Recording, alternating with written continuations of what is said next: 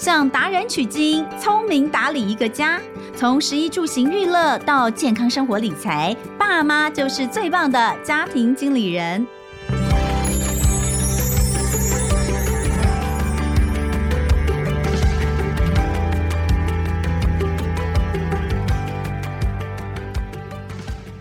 大家好，欢迎收听《亲子天下家庭经理人》，我是主持人萧同文啊。这个暑假呢，当然这个妈妈们呢都会觉得非常的累，因为尤其如果孩子还小，他没有办法自己跟同学过完快乐的暑假。通常那个小孩，你还是要帮他安排很多的事情，所以呢，暑假都是爸爸妈妈最累的时候。再加上今年因为圣婴现象的关系啊，天气异常炎热，所以呢，我有听说，其实也不是听说了，包括。我自己在内，我可能两个月开火不到两次，真的太热了，受不了。那个在厨房里面煮饭，到底是煮饭还是煮自己哦？我真的觉得太可怕了。不过呢，诶，如果你很久没有使用你的厨房，其实你可能要注意一下哦。就是厨房呢，就跟任何东西都一样，你要常常使用，你可能它才比较不容易坏。你很长一段时间没有使用，你可能还是要把抽油烟机开开，呃，让它这个稍微转一下。还有，如果你都没有在使用的话，你有没有发现有些藏污纳垢的地方？诶，你都没有去清理。这两个月下还又热又臭，而且重点是还可能有很多的蚊虫哦，这些果蝇哦。有可能都会出现在你的厨房里面，所以，我们今天要好好的在暑假即将要结束之前哦，如果我们恢复到这个学期开始，大家恢复正常生活、正常煮饭之前，你应该要先把你的厨房先检视一下哦。那今天呢，来到现场跟我们来聊有关于。厨房清理这件事情的呢，就是我的好朋友，也是生活魔法家、家事达人陈映如老师。欢迎映如老师。Hello，同文好，各位听众大家好。老师，你到底有没有煮饭？有，我们家每天都有开火的哦。但是是你煮吗？是我煮。真的 假的？的对，我妈退休了，她就不做了。那我问你哦，嗯、你每天煮几菜？我们家固定就至少就是四到五样菜，哇！比如青菜是两个，然后鱼一个，肉一个，然后另外一个就是有菜跟肉混在，比如肉丝，哦，就不是单纯的菜的那一种。嗯，哎，你很辛苦哎，你家打扫也是你啊？呃，扫地机器人，我现在已经放生了，现在是就是角落不要看的情况的话，就是扫地机器人。你有办法哦？我以为你这种没有没有没有这么爱清洁的人是没有办法依赖这种。事情没有没有，我现在已经因为很热，所以就啊，所以我们常说三机救婚姻，这是真的 真的。三机救婚姻到底是哪三机啊？洗碗机、洗碗机、扫地机，然后还有那个以前是说洗衣机吗？洗衣机到底哪一家没有？所以我觉得洗衣机应该要淘汰。我觉得应该是找拖地机，对不对？对，洗碗机一定要，还有一机应该是什么？烘衣机吗？不要晒衣服了。对，我觉得烘衣机很重要。我都已经现在幻想想要买两台洗碗机，你知道为什么吗？就是洗完的碗就不要从洗碗机 拿出来，你知道？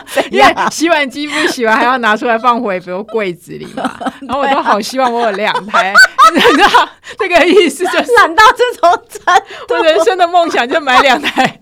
你其实可以那个有一个房间都是洗碗机，我觉得说你人生梦想好小，好没有志气。我说对，就这样子。没有，拜托，那你姐一定没有负责家里这些事，对不对？她其实有的，她不觉得有人会那么依赖洗碗机到这种程度。哎，拜托，你知道我有个朋友啊，他们那时候刚搬新家，嗯、然后呢，那个新家是因为他是暂租房子，就是可能再等两年，所以他暂租在一个家要呃两年的时间嘛，就过去。去那边，房东是没有付洗碗机的。嗯、结果呢，那个妈妈有三个小孩嘛，就那个妈妈每天的那个情绪都非常差，就是每天都很生气，然后就是动不动就骂小孩哦，就是因为没有洗碗机。没有洗碗机，就有一天他儿子哦，他儿子那时候才国三，他儿子就走到那个厨房里面跟他说：“妈，洗碗机一台要多少钱？”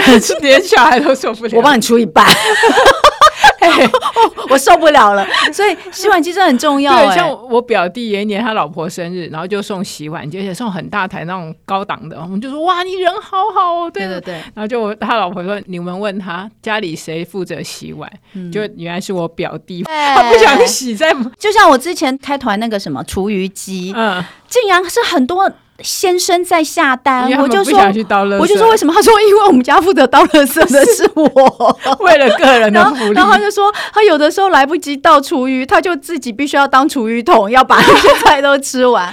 哎，好，不过我们刚刚讲到这些，就知道这个一个厨房里面其实让大家烦恼的事情真的非常多，确实是，对不对？嗯，我觉得如果有自动清洗油烟机的这个设备。应该也是会非常的受欢迎，嗯、对，嗯、呃，厨房里面你每天都有下厨，嗯，所以你是随手都会做一个清理，对，你不可能会怎么拖一段时间。对，我觉得我们家厨房其实相对还蛮好清理，主要有几个原因，第一个啊，就是我煮菜喜欢盖盖子煮。就比较不会喷的乱七八糟，对油烟那一些，所以有些就是偷吃布啦，就是尽量，比如菜放下去也都会盖，这样子就减少了很多是会喷啊，或者是油烟散漫在整个空间里面的。然后这是其中一个原因。然后我还很喜欢用的就是把家里一些本来要抛弃，比如丢掉的东西拿来当厨房的收纳工具，像是。呃，我就会把那种，比如说我们去买生鲜，不有保利龙盘嘛，我就会垫在那像我们的那种厨房的油啊的那些瓶瓶罐罐下面。哦、那万一脏就脏在那个保利龙盘，那个盘就要回收，就要换掉，就琉璃台就比较不会脏掉。嗯、然后或者是我们像夏天很多人都会喝一些什么饮料，那种新鲜物那种纸盒，也可以套在那些瓶瓶罐罐的外面，嗯、所以一样就是比较可以预防性，预防整个油烟或油污散漫。在整个空间，欸，你会不会尽量？不让这些瓶罐落，对啊，都塞在 塞在那个，嗯、我尽量不要让它是可以直接接触到油烟的，尽量都收到抽屉。哦，真的吗？所以你的意思是说，你的琉璃台上尽量不放东西吗？对对对，其实就是这样子，就比较，因为只要放在外面，就比较容易粘附，比如灰尘啊、油烟这一些，所以我就尽量能塞到里头的都塞到里头这样。所以你刚刚说的那些盘啊、接的那个。摆在外面那些纸盒是放在里面，嗯、你也这样处理、哦呃？如果是炉台的旁边，我只有放两罐，一个是油，然后一个是盐，哦、就这样子。啊，还有一个胡椒嘛，然后那个我就用一个盘，然后放在里面的，因为它是一个像抽屉，对对对，就还是会分，也是用那种不要的纸盒那一种，嗯、那脏了就把它丢掉这样子。嗯嗯，所以这个是一个偷吃布哈，反正总而言之，我觉得哈，我们来讲几个重点，就是怎么样可以让我们在。呃，常常下厨的情况之下，还能够保持厨房清扫起来不要这么辛苦。嗯，像我也是，我是那种，因为我妈妈是我妈妈以前年轻的时候，就是身体还 OK 的时候，还煮饭的时候。他那个厨房哈，是人家来我们家都会说哇塞，你们家都不开火，他真的很夸张。他是每煮完一餐一定擦洗墙壁的那种。我基本上呢，我就如法炮制。我可能没有到他擦洗那么干净，但是我不用到什么过年的时候才要来一次大扫除。对，其实随手擦真的以后会省很多。而且我们刚煮完菜，比如说炉台面啊、抽油烟机附近，它其实是温热的一个环境，还比较好。然后其实很。用比较好一点的，像那种超细纤维抹布，加上热水，这样其实擦一擦就 OK。然后我还有一招，就是 洗碗机又来，我就会把那些抽油烟机滤网，但不会每天啊，就定期就把它拆下来，就放洗碗机洗。因为借由洗碗机冲的力道啊，然后其实还有还有水温都比较高温，其实就很干净，就能够拆下来的。我都丢洗碗机洗一洗，那、嗯、其实就省很多力了。这样子，嗯，好，我们就来讲哈几个步骤哈。嗯、那第一个就是先做好防护，对不对？刚刚老师其实已经有讲，包括你说、嗯、用纸盒子啊、保利龙盒这些垫在下面，防止油污。嗯、然后还有就是。我其实纸巾这种东西，我都会比较稍微比较舍得在厨房里，因为有脏就立刻擦，嗯、那其实就可以保持它的干净。对，那甚至像那个集呃集油杯，不是那个抽油烟机下面那个放集油的，嗯、我里面其实都塞满纸巾，因为它其实就完全不会把杯子，嗯、因为那杯子通常用塑胶很难洗，嗯、所以我就塞很满，那油一滴下来就被纸巾给吸走了。嗯、其实就是前前置作业或防护作业做的越完善，嗯、我们其实后端要清洁的东西或者那个油污的状况，其实都可以减少很多。那个集油杯里面塞厨房纸巾，真的是一个超级好的方法哎！嗯、你知道我怎么学到的吗？是呃，很多年前，我那时候有一段时间有请打扫阿姨的时候，嗯、她做的。哦，我才知道原来有这个小方法，后来我就一直都是沿用。对，因为有时候有些学生跟我说他是放保鲜膜，嗯、但是保鲜膜有个问题，就是有时候你没有弄好，它还是会从旁边滴出来，就比较。而且像保鲜膜在比较热的环境的，其实我也比较不建议。嗯、像有些学生会说他在那个比如说墙面靠近炉台前面贴保鲜膜，想说可以防油，然后脏了丝。但我觉得这种比较高温的环境下用保鲜膜都。觉得比较要考虑一下这样子，好，所以第一个先做好防护，对不对？第二个就是尽量减少油污的产生。老师刚刚有说了，第一个盖锅盖嘛，对，然后还有一个习惯，就是大家有时候我们都会一煮完菜就会关抽油烟机，觉得它很吵，然后想说反正煮完就关。其实抽油烟机在煮完菜以后，都建议至少要开个五到十分钟，把等于是你周遭环境里面的这些油烟都让它彻底的吸掉，这样子其实可以减少，比如它散播在我们空气里，那最后落下来可能就会粘附在我们的墙壁呀、啊、琉璃台这些地方，所以抽油烟机开的时间要稍微长一点，这样子。嗯，嗯好，所以这是第二个，减少油污产生。嗯、再来，随手清洁，刚刚有讲嘛？对，嗯、趁着还有点热度的时候赶快擦，嗯、油污就很容易擦掉。对，没错。那使用什么工具呢？我自己其实很喜欢用的，就我刚才说那种超细纤维布，因为它其实就是名称，很多人说它叫膜布啊，或者像现在的这种，就是它的材质好处是它是可以真的抓住油污的，所以它其实。只要沾湿的时候，搭配比较温的温热水，其实就可以把油给，比如轻度的油污，其实都可以直接擦得掉，也不用用到一些清洁剂。但是要稍微留意的就是超细纤维布，因为它本身很会抓油，所以结果就是它那块布自己会很油。嗯，如果你没有洗干净，它其实很容易就很臭。然后或者你就觉得它摸起来永远都这样滑滑的，好像上面有一层东西的感觉。所以超细纤维布自己。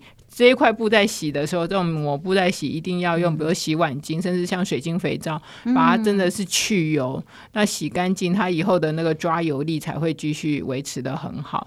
那另外啊，还有一个要提醒的，就是超细纤维抹布这一类，它其实是化学纤维材质做成的，所以它。怕高温，所以像有学生跟我说过，其实有不止一个，就是他们是那种电炉，就是现在不是很多是那种黑金或电炉，那个 RH 对 RH，那它有余温嘛，然后他就拿那个布一擦，结果那个布就粘住。它其实材质是化学纤维，比较类似像塑胶的感觉，它不像传统的棉的不怕热，所以它的那个布的材质就整个粘在那个炉台上。这个要稍微留意，就是高温之下不要用它这样子。哦，这个大家注意一下，这我还不晓得。嗯。另外一个就是老师都非常的推荐使用的就是碳酸钠嘛。碳酸钠其实跟碳我们过去讲的小苏打，它是碳酸氢钠，然后碳酸钠其实就是苏打，那他们其实是一家人。那我今天会讲碳酸钠，它其实是一样的类型的，但小苏打对付轻度跟中度的污垢其实效果很好。哦、那如果你真的是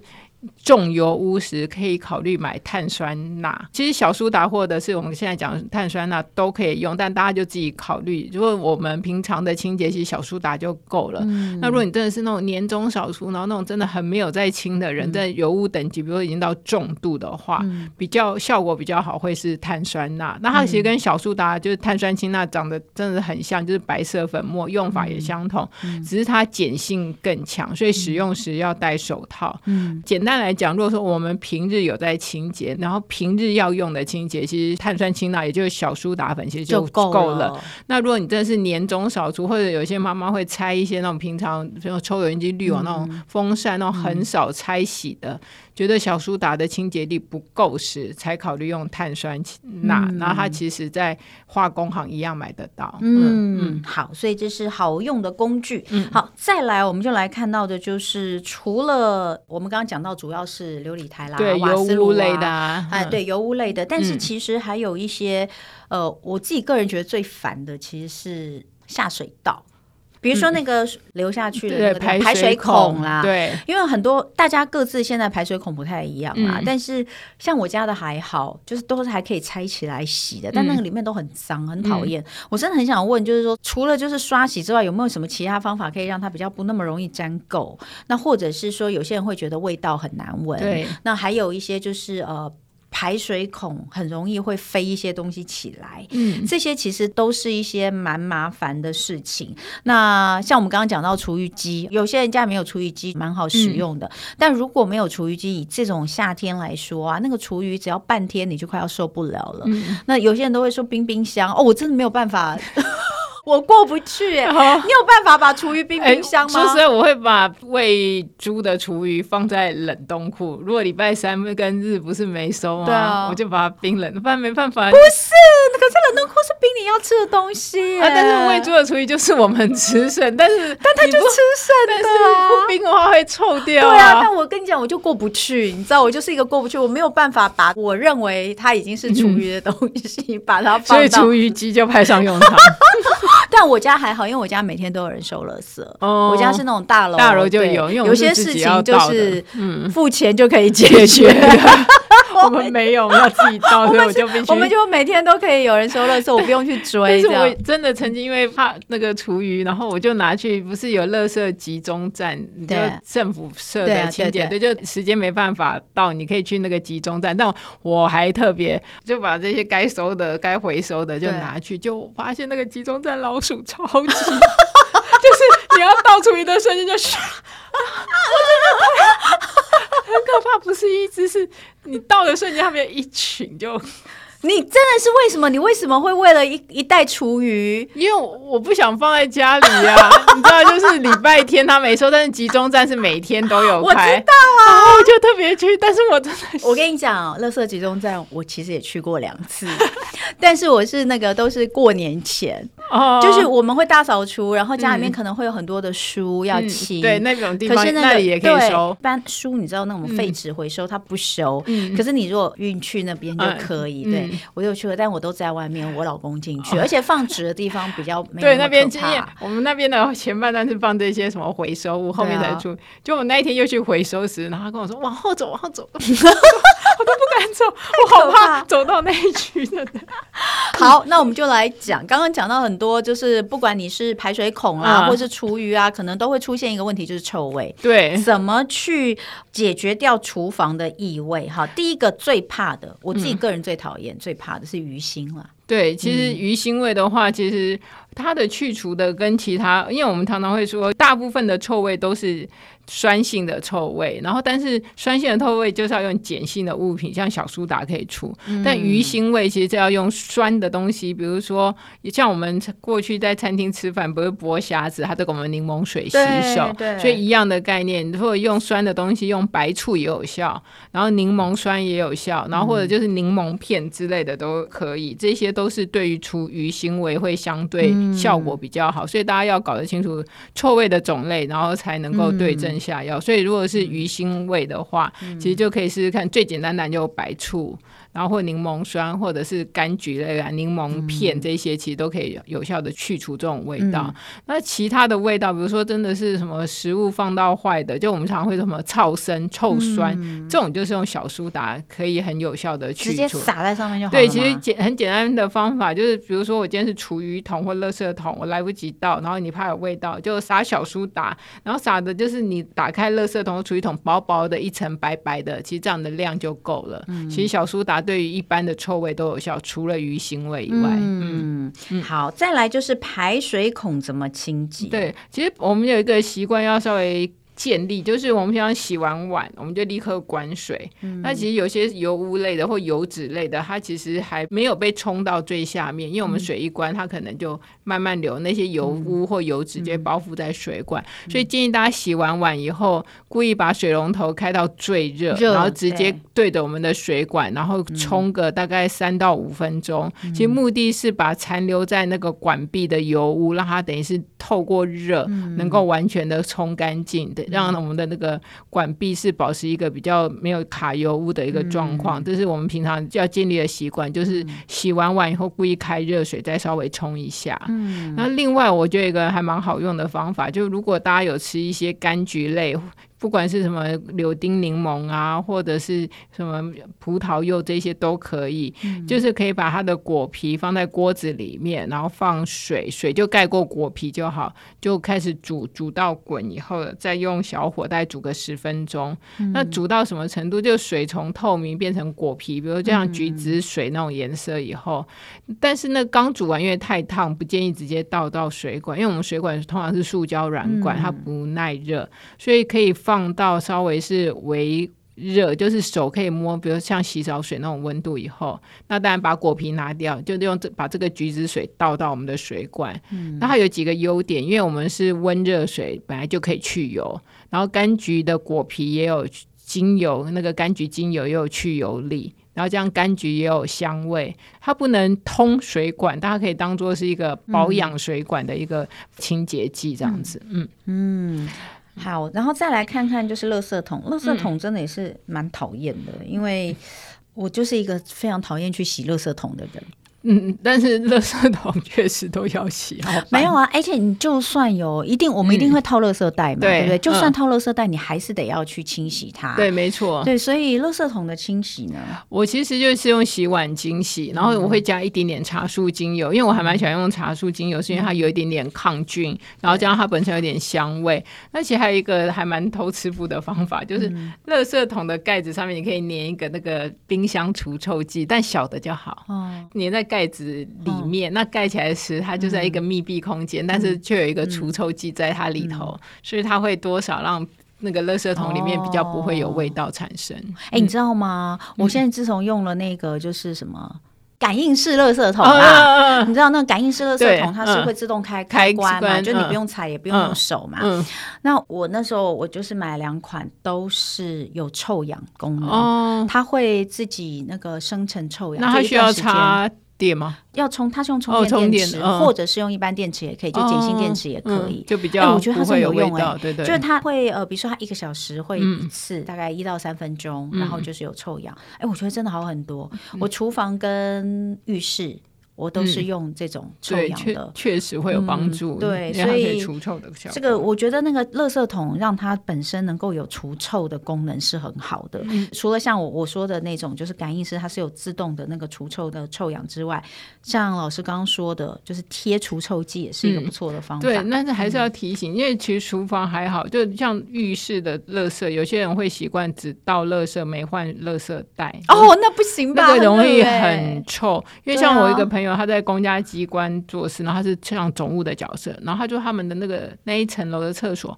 怎样都很臭，但是那个阿姨很勤劳在打扫，就你去看也没有，垃圾都有丢，然后台面什么都很干净。然后她说，但是一直找不出味道在哪。她有一天就受不了，就问我，哦、然后我就说，那你去检查一下拖把抹布。她说，哎有啊，都很干净。我说，也许是拖把脏，所以你一直拖就越。然后她说，拖把很干净，抹布很干净。阿姨真的很认真，但是我们那一层楼厕所好臭。臭然后后来我就说，会不会是垃圾袋他都没有换？她说，但垃圾都很少啊。那阿姨就每个小时。都有在巡，就原来就是他一个小时巡，所以垃圾都不多，他都用夹子夹起来，哦、所以他塑胶袋。不太常换，对，所以才会厕所都是臭味。不过那真的也是蛮麻烦的，因为像家里我们一定会丢嘛，可是那种公共的场所，对，就我就你建议阿姨，就是每天还是要换新的。虽然你都夹垃圾，然后垃圾袋他觉得就不要浪费，但是其实因为那个垃圾袋其实还是会有味道，对，嗯，不舒服，对，有点脏。好，那再来我们就来看看，就是我刚刚说的这个虫虫危机这件事情真的很讨厌，对，果蝇啦。蟑螂啦，蚂蚁啦，你看哦，呃，有的时候你会发现家里面突然间有大举入侵的这些蚊虫，通常有时候是下雨天，对，像像比如说好像来避难的对，那个午后雷阵雨啊，嗯、夏天的午后雷阵雨很多的时候，你就会发现突然间蚂蚁都到家里来了。嗯、那蟑螂当然更是讨厌。当你发现有蟑螂之后，就代表你家里一定有食物。他会对，他会来，有东西 欢迎他来了。可厨房里很难很难没有，对不对？就是说，我也觉得我都收的很好，但就是会有蟑螂出现，我真的不知道为什么。嗯，因为这他其实还是会试着先进来你家去，然后看看这个是不是他适合居住的环境。嗯、所以某个程度有一件事情我们要做，就尽量让他进不来。那他其实最常进来的，尤其是住大楼，大家都说我都已经住到高层楼，为什么还会有？那他其实就是透过排水孔。嗯、所以建议他家至少要换成那种可以打开盖起来的那种排水孔。那个现在其实换很便宜，几十块就可以买到一个，对对对，都把它换成那种，然后晚上盖起来。那甚至你真的很不常用，比如有些人是阳台或洗衣间的地板的那种排水孔根本没在用的，嗯、其实就干脆把它封起来。然后或者像我们连浴缸的那个塞子，晚上睡觉都建议把它塞起来，哦、其实就可以减少它进来的。因为有时候它确实是没东西吃，但它还会试着先进来。然后水也是。会吸引他的，所以有的吃，有的喝，都会让他有的生存。嗯、所以从一开始防范，让他减少进来，然后到了他进来以后，发现这个地方不好住，嗯、那其实慢慢的数量就会减少。嗯，嗯。然后呃，像是纸箱、纸袋，对，这也很容易会有、这个。对，他们都喜欢住在这种比较阴暗、嗯、然后隐秘的地方，所以避免囤积这些东西，其实就可以让他觉得住的不舒服。这样子，你有一个独特的除蟑方法，对不对？哦，那个其实很好用，哎，就是用啤酒来除蟑螂。然后我会发现这个是因为有一年中秋节，然后我们在家里吃烤肉，然后有一个朋友的啤酒没喝完，他就放在我们家阳台那个院子的角落，嗯、我们没收到，因为没发现、嗯。没发现，对。就隔天就发现里面有蟑螂死在里头，嗯，然后我就发现，哎，蟑螂喜欢喝啤酒，喜欢喝啤酒。然后我后来就用这个方法，就是有时候大家只要啤酒有喝到剩，我就把它用一个玻璃罐，然后就放着，嗯，百发百中。因为我家是一楼，然后我们家有院子，我们家院子就是跟大马路的院子是相通的，所以那个院子很容易有。蟑螂跑进来院子里头，哦、然后我就发现每天都只要有放一两天的，一定会抓到，哇，百发百中。然后我就有跟网友分享，就网友们都有抓到，都有抓到，对。啊，我们的问题就是不会有啤酒留下来。光，所以没办法来抓蟑螂。有人可爱问我说哪一种啤酒效果？哎，对啊，有没有？我说我用过黑啤，然后也用过那种一般日本的。然后网友有人就说啊，他用其他牌子的，哎，都有，就还会互相交流一下。感觉应该越甜的黑啤比较甜，还是香味比较重？对，嗯，好。那另外一个，我觉得其实比蟑螂更麻烦的是蚂蚁，嗯，因为蟑螂它可能还不会一次来一大群嘛，对不对？蚂蚁看了碍眼，因为它们一堆那样子，而且它一直爬到你的食物上，你就觉得啊。对对，那我对付蚂蚁有几招？我觉得有一个呃除蚁剂，我觉得还蛮好用的。嗯、我会用的东西其实很简单，就是糖跟硼砂混合，然后就九比一的比例混合。嗯、那其实放在一个小碟子上面，就可以来让蚂蚁吸引它来吃。那其实到最后就有可以除掉的一个功效。嗯，那另外我还会做一个。比较坏的事情就是看蚂蚁从哪里来，我就把那个洞用白胶给它封起来。嗯，那我用白胶的原因是因为白胶不有卖一种是那种挤出来的，所以它对于那种小洞可以这样直接挤，有点 silicone 的感觉。对对对，嗯、而且因为它干了以后是透明的，嗯、所以不会出不会很明显的有那种一坨那种白胶的痕迹这样子。嗯。嗯所以这样子就是封住他的来时路，对对对，让他回不去。对，然后或者就他以后就不会有新的进来我们家。那但是说实在，这一招只能撑一阵子，因为过一阵子他就找到新的，对对，新的那个入口来进到我们家里面。嗯嗯，好。那呃，刚刚讲的那个除蚁剂哦，就是可能要小心一点，家里有小朋友的话，对，其实宠物小朋友的话，其实就真的要放在他们碰不到的地方。嗯，好，所以哦，今天我们就是跟大家。分享一下厨房的，不管是呃防这些虫虫，或者是除异味、除油污的一些妙招。那最后哦，呃，请应如老师来跟我们分享一些好用的工具跟资源。好，那我今天想要跟大家介绍两本书，都是跟厨房或者家事有关的。嗯、那第一本我想介绍的书是一本叫做《家事的科学》，日本清洁专家教的轻松持家术，从生活空间到身体肌肤的打扫玄物法则。嗯、这名字很长，我会推荐的原因就是它是一个用很科学的方式来介绍居家的一些清洁剂，或者我们那种一知半解的一些资讯，然后会告诉我们说。清洁剂里面哪些成分其实是 OK 的，哪些是不行，嗯、或现在很流行的一些东西到底好不好用？比如说用什么贝壳粉来洗衣服，那它的原理是什么？那效果如何？嗯、那现在很流行香香豆，然后还有觉得香香豆有什么优缺点什么？其实都是结合了大家会很有兴趣买的东西，但是他用一个科学的方式告诉我们这些东西的。优劣点在哪里？或者选购时的一些技巧。嗯、那同时，他就是每一个，比如他讲到洗衣啊、预测啊、什么肌肤清洁的，他除了讲科学的原理，这些产品的科学原理，他都会在每个章节还会推荐一些产品。嗯，所以大家会觉得说，我不仅学知识，万一我真的要买东西时，我还知道对要买哪些，他会告诉你这几款他各自的推荐的原因是什么。嗯、所以就还蛮结合实用性跟知识性这两个层面，嗯，所以我觉得是，如果你想要多了解我们使用的产品的一些科学原理，或它背后的产品的这个这些成分对自己或对环境的影响，我觉得是一个不错的选择的一个书籍。嗯嗯、那第二本我想介绍的是，也是类似概念，它叫谢介阳的长话短说，化工博士教你一定要知道的餐桌美容保养、居家清洁的五十八个化学常识，嗯、其实一样的概念。然后它的呈现方式，它就就把民众常常会问的一些问题回复大家，那同时告诉大家一些里面的科学或化工知识。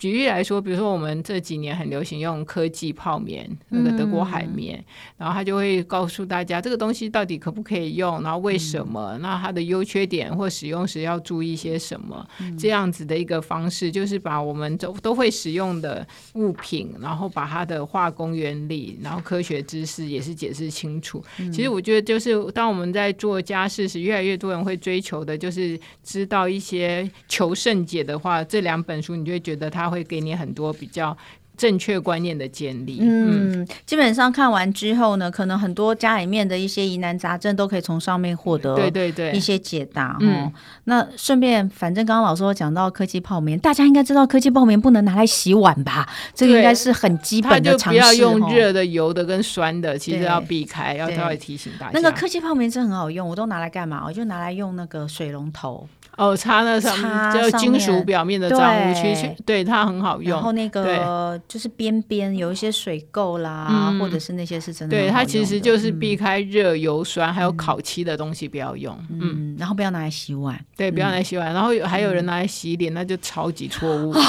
他觉得他可以有点磨，千万不要，对，千万不要。嗯，好，今天非常谢谢陈映茹老师哦。那么呃，厨房对于很多这个妈妈来说，这个是神圣的地方哦。就是我都很不喜欢人家进我的厨房之类的那样，嗯、但是哦，要怎么样可以在呃每天对你来说这么重要的地方保持一些清洁，不管是在这个清理方面，或者是在异味的抑制方面，如果能够做得好的话，我们在里面心情一定会舒爽很多哈。嗯、所以希望今天这一集对大家能够有所帮助。谢谢陈英如老师，谢谢。映茹老师刚刚讲的这两本书哦，我们也把链接放在节目下方的资讯栏，给大家参考一下。也谢大家今天收听家庭经理人，我是童文。